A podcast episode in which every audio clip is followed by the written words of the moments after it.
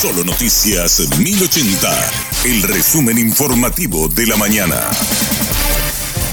Hola, soy Susana Arevalo y este es el resumen informativo de la mañana. El senador Fernando Lugo fue sometido a una cirugía esta madrugada. El procedimiento duró aproximadamente cuatro horas y es necesario esperar al menos 48 horas para evaluar la evolución del paciente, según explicó el también senador y médico Jorge Querey. Fuimos a quirófano, salimos a las 2, las 3 de la mañana y se hizo todo el procedimiento de limpieza, toilette, se denomina eso, y tratar un poco de, de los vasos sanguíneos que fueron los que estaban sangrando, tratar lo máximo posible de cerrar, ¿verdad? Porque tampoco eso se puede hacer, vamos a decir, indiscriminadamente, porque el problema es que eso está en medio de masa cerebral, ¿verdad? Entonces no, hay que tener cuidado para eso, ¿verdad? Dentro de todo eso se hizo, se constató una, por lo menos en ese momento no había sangrado, sale a la unidad de cuidados intensivos y hoy, bueno, instalamos todos los procedimientos propios, se establecen en la unidad de cuidados intensivos, en los, en los pacientes críticos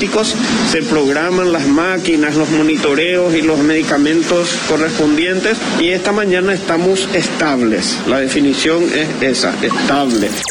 La situación de Fernando Lugo cambió las prioridades al interior del Frente Guazú. La definición de la chapa presidencial para competir dentro de la concertación quedó pendiente, según lo dijo la senadora Esperanza Martínez. El bloque político decidió aguardar al menos hasta el viernes para abordar nuevamente este tema. Eh, un momento para acompañar a la familia, para dar una prioridad a estas primeras 24, 48 horas al seguimiento de la situación de salud de Fernando y dejar estos temas para en todo caso el viernes que tenemos luego prevista una reunión porque crea una sensibilidad una sí no entiendo una entiendo. situación particular con la familia. Entonces yo por lo menos personalmente quiero en este momento eh, abocarme a acompañar a la familia a los compañeros. Y sé que es un tema que por supuesto va a ser tomado en su momento pero creo que hoy deberíamos eh, priorizar un, y más humana sobre el tema. Funcionarios de migraciones ignoraron las alertas del sistema informático sobre el narcopastor José Insfrán.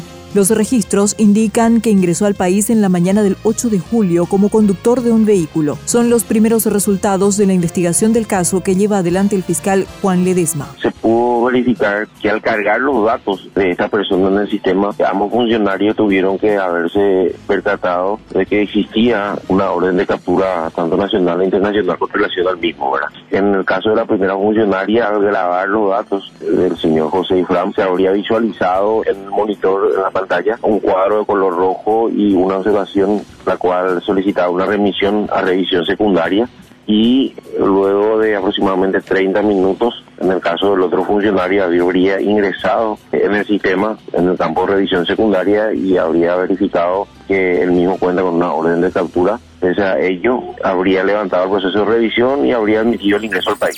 La policía detuvo al principal sospechoso del asesinato de una docente en el departamento de Concepción. Sobre Hilario Galloso Duarte pesaba orden de captura por el homicidio de la profesora Isamar Cabral. El cuerpo de la maestra fue encontrado el 28 de abril de este año en Ubuyaú, departamento de Concepción.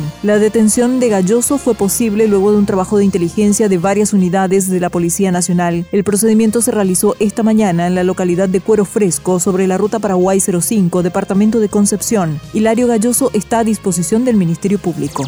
La policía detuvo a uno de los presuntos implicados en el asalto a un hotel en Ciudad del Este. Nelson Martínez fue detenido en una vivienda del kilómetro 12 en un allanamiento. En la casa se encontraron clavos Miguelito, equipos para romper cadenas y candados, armas de fuego, cascos y otras evidencias. Sigue siendo buscado otro de los presuntos participantes en el asalto.